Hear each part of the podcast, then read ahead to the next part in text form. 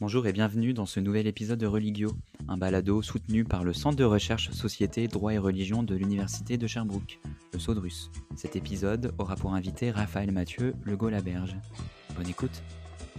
Dans nos sociétés séculaires, le religieux a souvent été réduit au déclin supposé de la religion dans les modes de régulation des rapports sociaux. Pourtant, de nombreux et de nombreuses chercheurs et chercheuses ont souligné que la diminution du pouvoir religieux dans la société ne confirme pas pour autant un rejet de croyances et d'attachement identitaire. Il existerait même une certaine vitalité religieuse, toute moderne, qu'il convient de saisir en rendant compte notamment de ce qu'est le religieux contemporain et comment se vit-il au travers les pratiques et le vécu des personnes aujourd'hui. L'anthropologie des religions est justement une des multiples disciplines des sciences des religions qui viennent renouveler l'approche des faits religieux afin de comprendre ce qui se joue aujourd'hui quand on parle des religions et du religieux. Quelle est la spécificité de la démarche anthropologique? Comment se mène une recherche en anthropologie des religions? Pour répondre à ces questions, et bien d'autres encore, j'accueille aujourd'hui Raphaël Mathieu Le Gaulaberge. Raphaël Mathieu est coordonnateur et chercheur partenaire au Centre de recherche Société, Droit et Religion de l'Université de Sherbrooke, le Saudrus. Il est également professeur associé et coordonnateur académique au Centre d'études du religieux contemporain de l'Université de Sherbrooke, le CERC. Il vient présenter, entre autres, son dernier ouvrage, 4 essais d'anthropologie des religions, paru en avril 2022 aux presses de l'Université Laval. Alors, Raphaël Mathieu, bonjour. Euh, bonjour Loïc. D'abord, merci de m'accueillir euh, ici sur Religio pour euh, discuter de mon dernier ouvrage. Ben, c'est avec grand plaisir. Merci d'avoir accepté mon invitation. alors, pour commencer cette émission, est-ce que tu pourrais revenir sur la genèse de ton dernier ouvrage? Mais oui, avec plaisir. Euh, ça va probablement montrer que le processus d'écriture d'un livre n'est pas forcément linéaire. Euh, l'ouvrage, c'est une compilation de textes que j'ai écrits au cours des dix dernières années. Euh, donc, je peux glisser quelques mots à propos de chacun de ces textes-là. le premier texte du livre, c'est celui que j'ai écrit en premier. Ça m'a donné la chance d'effectuer un retour sur un travail ethnographique que j'avais réalisé il y a déjà presque dix ans de cela dans une église évangélique de la région de Sherbrooke. Euh, ce travail-là s'inscrivait dans le projet sur le pluralisme qui a été dirigé par euh, Derdré Mentel et auquel Claude Gélina et Géraldine Mossière ont contribué, entre autres. Euh, mais ce projet-là a regroupé des dizaines de chercheurs qui ont tous et toutes réalisé des ethnographies en milieu religieux. Mon intérêt à moi s'est porté sur un groupe évangélique qui était composé euh, à plus de 50% de personnes migrantes qui, qui arrivaient au Québec, soit en provenance des Antilles, de l'Afrique, de l'Europe ou de l'Amérique du Sud. J'ai donc cherché à comprendre comment un groupe religieux peut être ou non un facteur d'intégration des nouveaux arrivants dans la société québécoise. Et puis oui, bien entendu, j'ai porté une attention aux religieux, mais j'ai aussi considéré divers domaines d'intégration, comme par exemple euh, la langue, l'emploi et les études, le logement euh, et d'autres. Et donc, ce qui est ressorti de tout cela, c'est que le soutien du groupe religieux peut prendre plusieurs formes. Ça peut être des formes rationnelles, des formes émotionnelles ou des formes relationnelles. Et puis, ben, au final, j'ai pu montrer que dans le cas de cette église-là, précisément, euh, le religieux jouait un rôle positif dans l'intégration des personnes euh, qui arrivaient au Québec. Le deuxième texte que j'ai écrit se trouve en fait être le troisième de l'ouvrage. Euh, dans ce cas-là, c'est une réflexion que j'ai eue à la suite du, de l'assez long travail ethnographique que j'ai mené auprès des groupes anabaptistes au Québec, en Ontario et au Manitoba. Et puis, je souhaitais réfléchir, euh, lorsque j'ai terminé ce travail ethnographique-là, euh, je souhaitais réfléchir plus amplement à propos des défis que j'avais rencontrés sur le terrain lorsque j'avais fait mes ethnographies. Donc, ce texte-là, euh, la réflexion de ce texte-là se situe beaucoup plus au niveau méthodologique et puis je dirais même au niveau méta-méthodologique parce qu'il s'agissait euh, en fait de remettre en question les fondements même de la démarche ethnographique et peut-être plus de considérer l'ethnographie comme une méthode qui peut être intégrée à une étude de cas ou à une étude multicas. Donc, ici, j'ai développé une approche beaucoup plus critique de ce que c'est l'ethnographie euh, qu'on pourrait considérer d'une façon plus classique. Donc, cette réflexion-là m'a permis d'effectuer un retour synoptique sur les expériences que j'avais vécues euh, tout au long des ethnographies que j'avais menées depuis déjà, euh, que je menais déjà depuis quelques années. Le troisième texte que j'ai écrit, c'est celui que j'ai placé en dernier dans l'ouvrage, donc c'est le quatrième texte. Et puis, si le troisième texte est une réflexion de nature plus méthodologique, le quatrième est une réflexion de nature plus épistémologique, je pourrais dire. Elle concerne vraiment cette réflexion-là, la production du savoir anthropologique dans les milieux universitaires. Et puis, selon ma perspective, eh bien, la, recherche anthropologique peut être conçue comme une quête et répond alors à ce que Raymond Lemieux a nommé la loi de la quête dans un de ses récents textes. L'anthropologie, en réalité, là, c'est une recherche de l'humain à propos de l'humain. Et puis c'est pour ça que je dis que c'est la science humaine par excellence. Euh, à l'aube de l'humanité, la recherche était fondamentalement dédiée à trouver des abris et de la nourriture pour assurer la survie de l'espèce. Mais aujourd'hui, la quête se présente autrement. Elle va s'inscrire dans la filiation de la transmission des savoirs entre les humains. Pour l'anthropologue, c'est-à-dire le chercheur qui travaille dans le domaine de l'anthropologie dans les milieux universitaires. Ça débute avec un parcours à l'université qui met en relation un directeur de recherche et un étudiant qui va faire ses premières expériences d'ethnographie sur le terrain. Et puis, c'est quoi ça, cette première expérience-là? En réalité, ben, c'est simple. Un matin, euh, on se lève, puis on décide d'aller à la rencontre des autres. En milieu religieux, ça peut signifier aller à la rencontre de personnes croyantes. Ça peut signifier d'aller explorer leur système de, croyances, leurs pratiques. Euh, ça peut être aussi des observations qui sont faites en lien avec l'économie, la société, la géographie, mais qui s'inscrivent d'une certaine façon euh, dans un système où le religieux est inclus. Donc, c'est quoi le travail de l'anthropologue? Ben, c'est d'aller rencontrer des autres pour comprendre leur façon d'articuler des systèmes culturels. Ce que j'ai voulu explorer dans ce texte-là, le dernier ouvrage, c'est surtout comment la recherche anthropologique est un acte de création. Et puis le dernier texte que j'ai écrit, ben, ça se trouve en fait être le deuxième du livre. C'est aussi le plus long de l'ouvrage. Et puis j'aborde principalement deux exemples tirés de l'espace américain dans ce texte-là, le snake handling de certaines églises pentecôtistes et le rite du peyote, qui est pratiqué aujourd'hui par plus de 200 000 membres des Premières Nations. J'ai exploré dans ce texte-là une thématique qu'on retrouve souvent dans le domaine des sciences religieuses, le syncrétisme. Et puis, j'ai proposé de voir le syncrétisme comme une voie médiane d'innovation culturelle qui se trouve entre le diffusionnisme et l'évolutionnisme. Et puis donc, ça m'a permis de revenir sur des pratiques un peu marginales comme le snake handling et le rite du peyote, et puis de montrer comment ces pratiques-là ben, s'inscrivent dans des systèmes, des systèmes de croyance. Euh, écoute, euh, merci beaucoup pour tous euh, les éléments que tu as apportés. ça permet vraiment de mieux comprendre quelle a été ta, démarche. justement, bon, tu as, commencé déjà à donner des éléments de réponse là-dessus, mais est-ce que tu pourrais préciser quelle serait la, la spécificité, la démarche anthropologique quand on, on, débute un travail ethnographique et quelle différence, toi, est-ce que tu ferais entre ce qu'on appelle bah, l'anthropologie de la religion, anthropologie des religions ou l'anthropologie du religieux.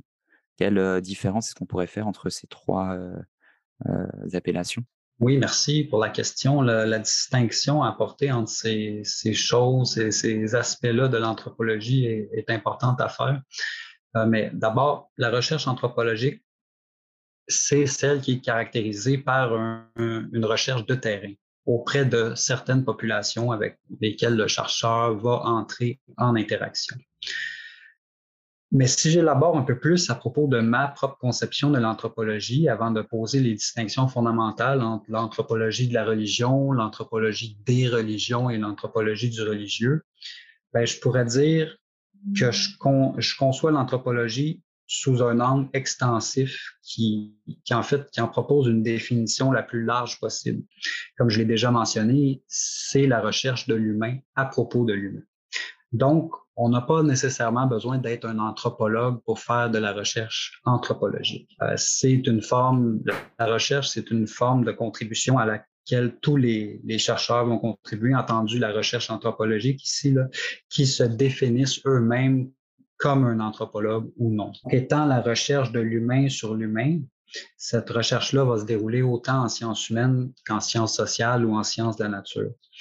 Il n'y a pas de recherche, en fait, qui peuvent être menées autrement que par l'humain. Puis ça, ici, bien, ça nous renvoie à nous, les chercheurs, un facteur de responsabilisation qui est très fort, qui est très grand. Il faut savoir ce qu'on fait quand on fait la recherche.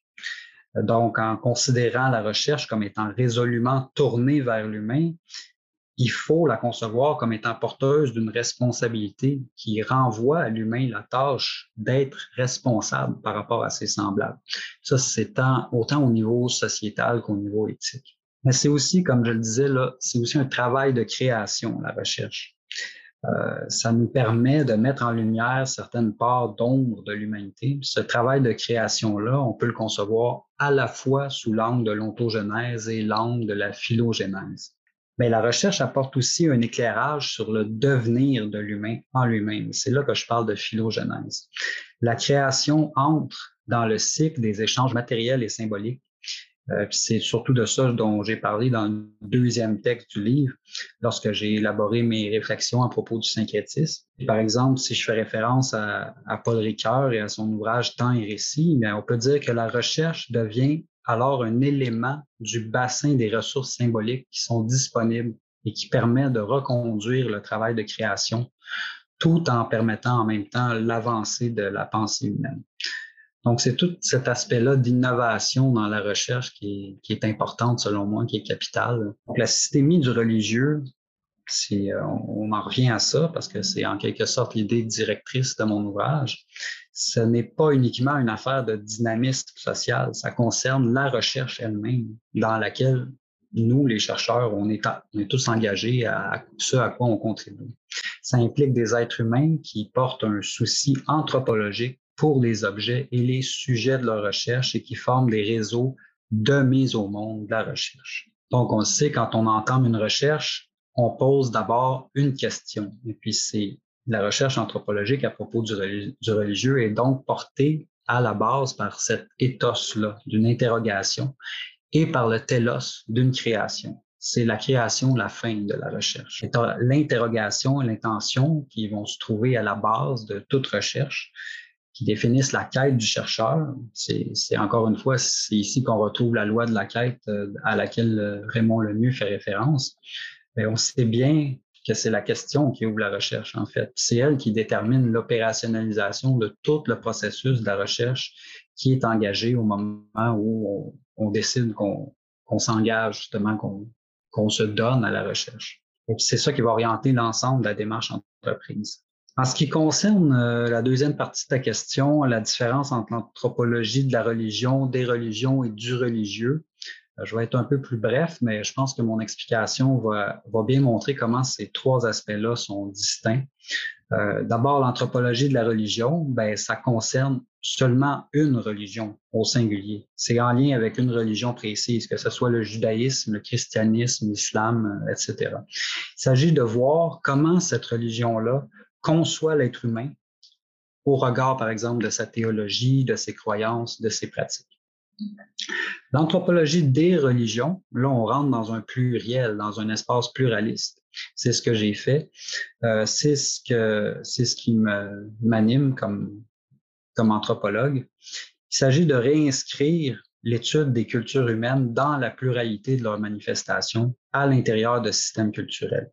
L'intérêt ici va toujours être envers la religion, par exemple, pratiquée ou vécue, à propos d'un phénomène religieux qui va être vécu par des gens qui se disent religieux, mais ce, cette religiosité-là va être resituée dans l'espace pluraliste. Et puis à ce moment-là, ben, on peut s'intéresser à plusieurs formes de religiosité vécue, à plusieurs formes de phénoménologie du religieux. L'anthropologie du religieux, on, ouvre les cadres interprétatifs ici. Le religieux peut être conçu comme étant beaucoup plus large à ce moment-là, comme étant principalement la mise en sens de l'expérience.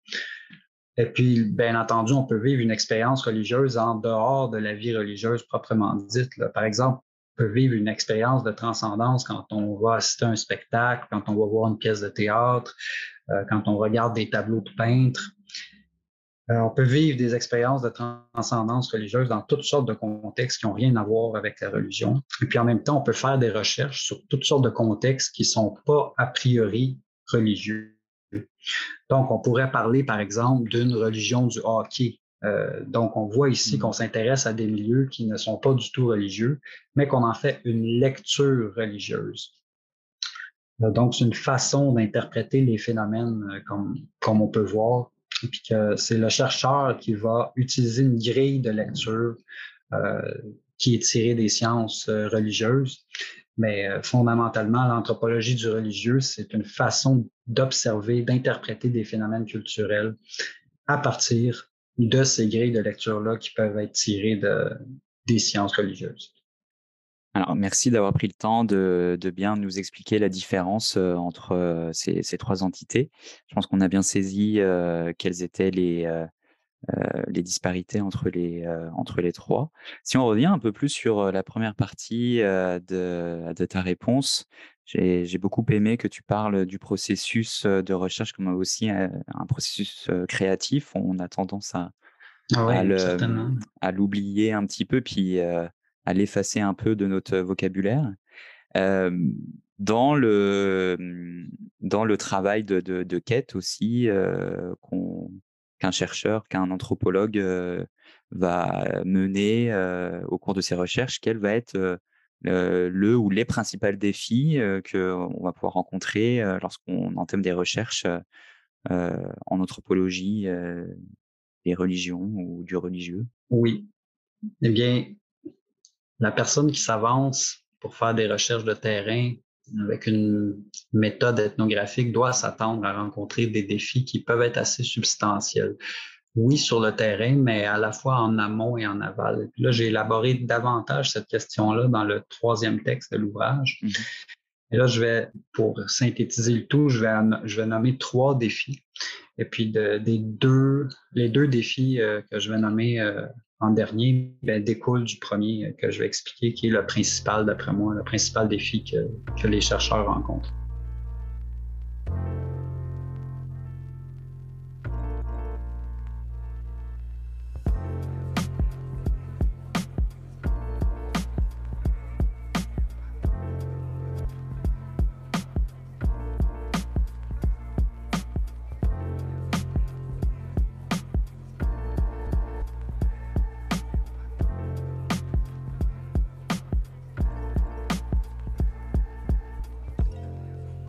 Premier défi que le chercheur va rencontrer, c'est de départager la part objective et subjective de sa propre expérience. Puis là, quand on entre sur le terrain, là, ça, ça devient extrêmement euh, évident.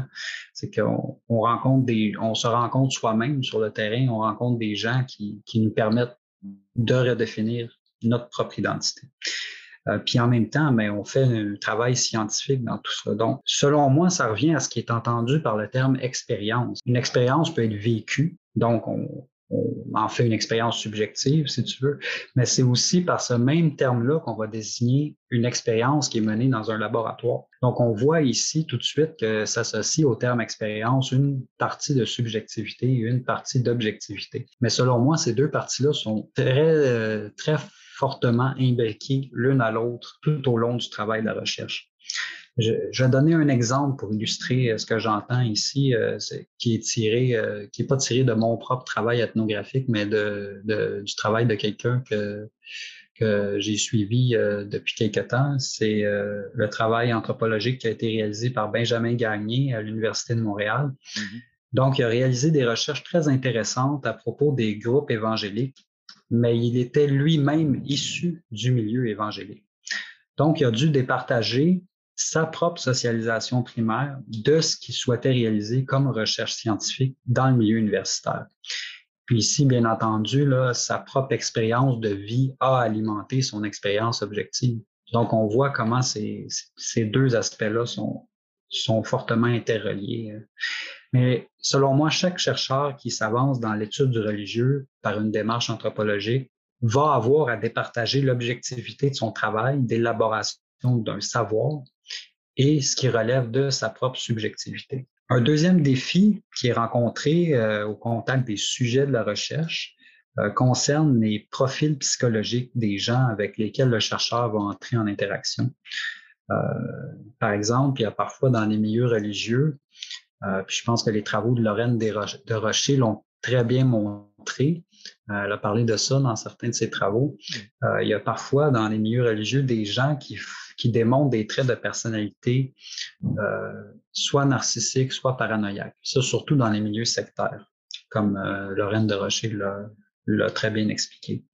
Mais objectivement, le chercheur doit être en mesure de prendre une distance par rapport à ce type de personnalité qu'il va rencontrer sur le terrain et puis qui vont aller jusqu'à remettre en question le travail même de l'anthropologue. Euh, par exemple, moi, je me suis fait dire euh, sur le terrain que je ne savais pas ce que je faisais comme travail et que probablement je travaillais euh, pour le Vatican en vue de restreindre la liberté de religion des gens, alors que c'est tout le contraire. si on souhaite s'informer sur le pluralisme religieux, on n'est pas là pour éventuellement restreindre ces droits-là qui, sont donnés aux gens par la, la Constitution canadienne. Donc, c'est le type d'expérience que j'ai vécu, euh, un type d'expérience que j'ai vécu au cours de mes ethnographies. Et puis, pour faire bref, un troisième défi rencontré par euh, l'anthropologue ben, va concerner les limites de la recherche. Puis ces, limites-là ben, sont personnelles avant tout. Hein. Chaque personne qui s'avance sur le terrain doit se demander jusqu'où je suis prêt à aller dans cette expérience-là que je vis, qui est à la fois subjective et objective. Et puis là, ben, dans la littérature euh, en anthropologie, il y a plusieurs cas où euh, des anthropologues se sont joints aux cultures ou aux religions qu'ils étudiaient. Euh, c'est pas défendu. Au fond, l'anthropologue est un humain qui est en démarche lui-même dans cette existence-là. Donc, l'anthropologue peut en venir à, dire, ben moi, cette, cette société-là que j'étudie, cette culture-là, ben, euh, je décide de m'y joindre, de m'y établir. Euh, puis ça arrive hein, dans les ethnographies qu'on fait auprès de groupes religieux que certains groupes religieux nous proposent de nous joindre à eux. Donc, euh, ça m'est arrivé trois fois au cours de mes ethnographies. À ce moment-là, ça revient aux chercheurs de se dire si oui ou non il accepte euh, mm. de se joindre à ce groupe religieux-là. Alors, ça me fait aussi une belle transition parce que bon, dans ton ouvrage, tu parles de psychanalyse de la recherche. Est-ce que tu pourrais un peu plus développer sur ce que tu entends euh, avec cette, cette expression? Ben oui, certainement. Merci de m'adresser cette question-là. C'est une question qui est large et profonde. je vais tenter d'y répondre de façon claire et, brève. Le chercheur doit s'interroger à propos du pourquoi il fait ce qu'il fait. Pourquoi est-ce qu'on entreprend une recherche? Euh, puis là, tout de suite, on voit bien que la question n'est pas adressée uniquement à l'anthropologue. Donc, il y a une part objective de la recherche, oui, mais il y a une part subjective.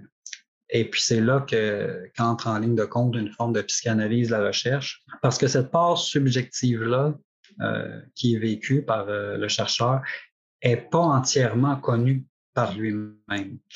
Le chercheur creuse une part de son propre inconscient en faisant sa recherche. Et puis même ses motivations sont peut-être pas toujours mises en évidence.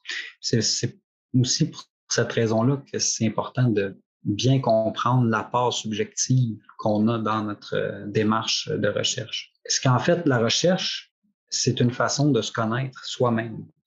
L'éclairage de la recherche apporte une lumière avant tout sur certaines parties de l'individu qui ne sont pas toujours clairement exposées, même à lui-même.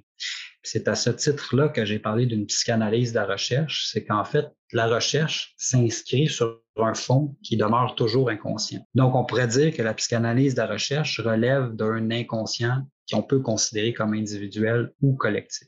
la recherche anthropologique dénote aussi une pulsion, ce que j'ai appelé une pulsion de mort renversée. Elle cherche à dépasser la condition humaine fondamentale pour faire durer, faire perdurer l'être.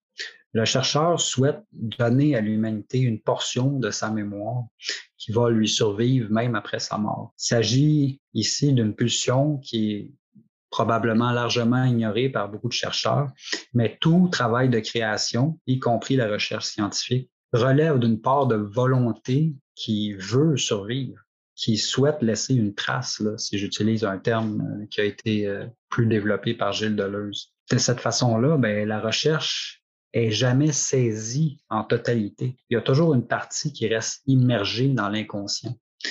C'est un, c'est un raison de l'inconscient en réalité, la recherche. Et puis ce, ce reste-là, qui est jamais saisi tout à fait, c'est ça qui permet la poursuite indéfinie de la recherche anthropologique. C'est elle qui va reconduire l'acte d'interrogation sur le réel. Puis c'est aussi ça qui va permettre aux chercheurs d'aller plus loin et puis de toujours innover, de se renouveler par rapport aux recherches qu'il fait. Et puis en même temps, ben, on peut dire que la recherche s'inscrit à l'intérieur d'un inconscient collectif. Et puis euh, ici, ben, j'ai fait référence, bien entendu, aux travaux de Carl Gustav Jung. Je vais donner seulement un, court exemple pour euh, illustrer euh, ce que je veux dire. Euh, dans le deuxième texte de mon livre, j'ai parlé du snake handling. C'est une forme de pratique qui implique la manipulation de serpents venimeux qui a cours depuis une centaine d'années dans plus d'une centaine d'églises pentecôtistes aux États-Unis. Eh le, le, serpent même, c'est un archétype pour l'humain. C'est un, une forme de symbole qui habite son inconscient, qui habite l'inconscient collectif, non seulement de, des humains euh, occidentaux, mais de, l'ensemble de l'humanité. Euh, J'ai souligné, entre autres, cet aspect-là dans mon ouvrage. Donc, il y a des résonances qui inscrivent la recherche dans les fondements même de l'inconscient humain au niveau des archétypes.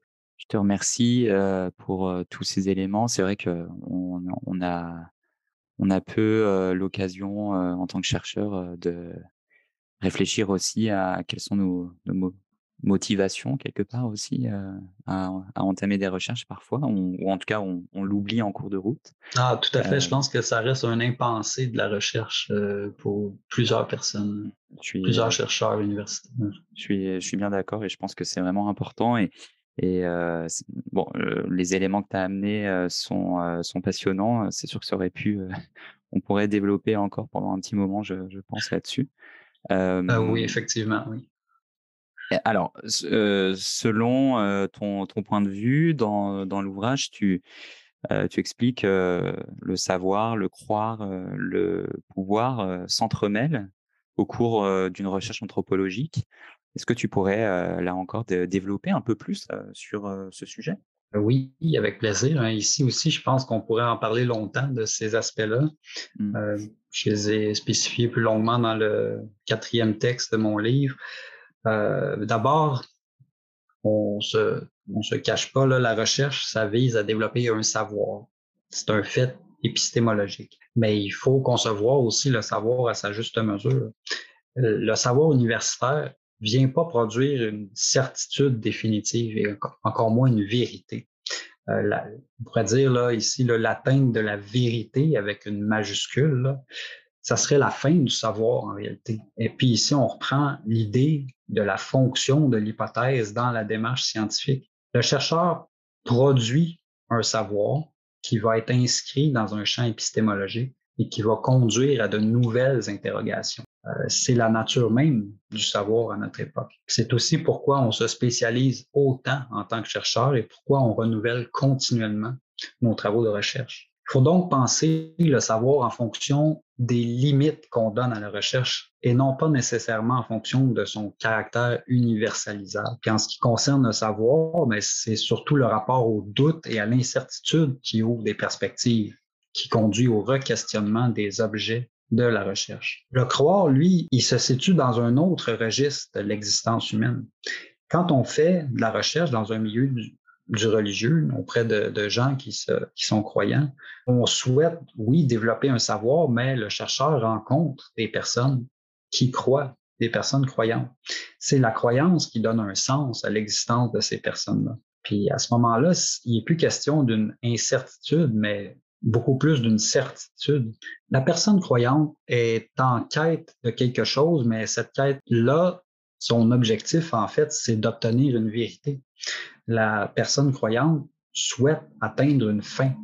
Et on remarque ici que la recherche anthropologique ne signifie pas forcément la même chose pour la personne qui est en train d'élaborer un savoir scientifique et pour la personne qui vit le religieux, qui vit l'incarnation de l'expérience religieuse. En ce qui concerne le pouvoir, ben, Michel Foucault disait bien qu'il n'y a pas de savoir sans pouvoir, pas plus a de croire sans pouvoir.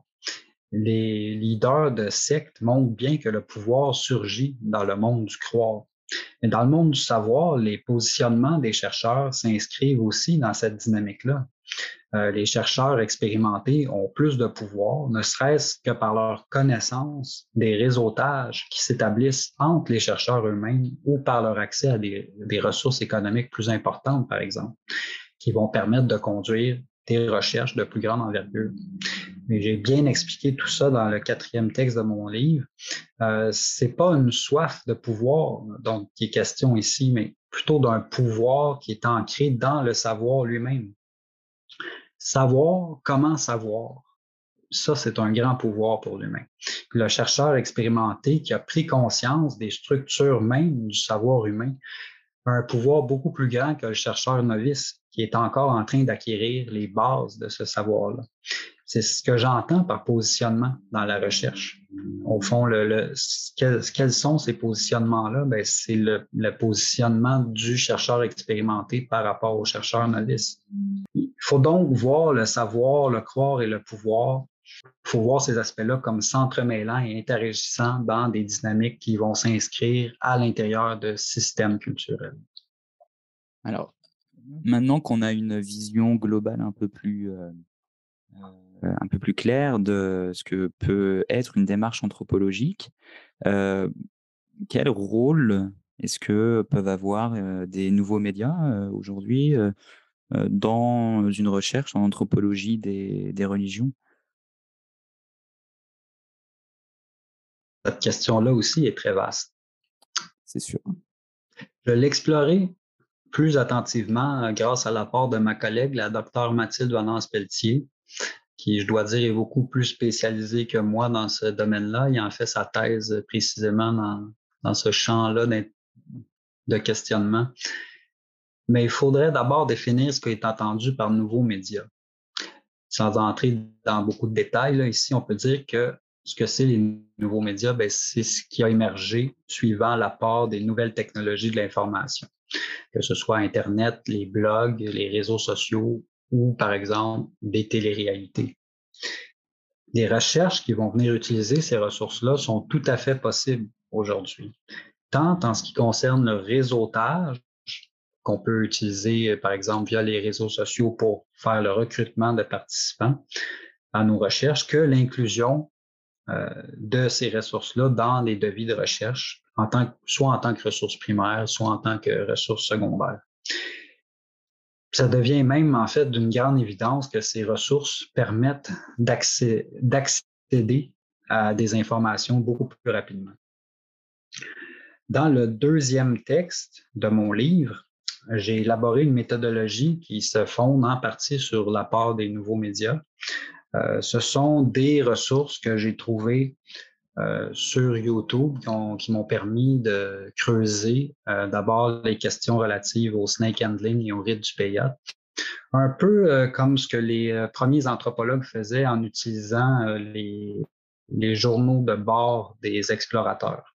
vous savez, les premiers anthropologues n'allaient pas directement sur le terrain. On peut dire que c'était davantage des ethnologues que des, des ethnographes. Mais donc voilà, ça, ne change pas le fait que leurs travaux ont, eu euh, une incidence majeure dans le milieu de l'anthropologie. Donc, euh, je me suis rabattu moi aussi sur une forme de méthodologie qui utilisait les nouveaux médias afin d'observer des phénomènes religieux. ça peut être un premier pas avant d'aller interroger des gens directement sur le terrain. Je te remercie énormément, euh, Raphaël, encore une fois, d'être venu sur Religio pour évoquer ton dernier ouvrage. je, le, je le rappelle, il est paru euh, aux éditions euh, des presses de l'Université de Laval en avril 2022 et euh, il s'appelle Quatre essais d'anthropologie des religions. Merci à toi Loïc. C'est ainsi que s'achève ce nouvel épisode de Religio. Je tiens encore à remercier Raphaël Mathieu Le Golaberge d'avoir répondu à mes questions aujourd'hui. Merci au Sodrus et à la chaire de recherche Droit, Religion et Laïcité pour le soutien apporté à cette émission. Quant à nous, nous nous retrouvons très vite pour une nouvelle émission.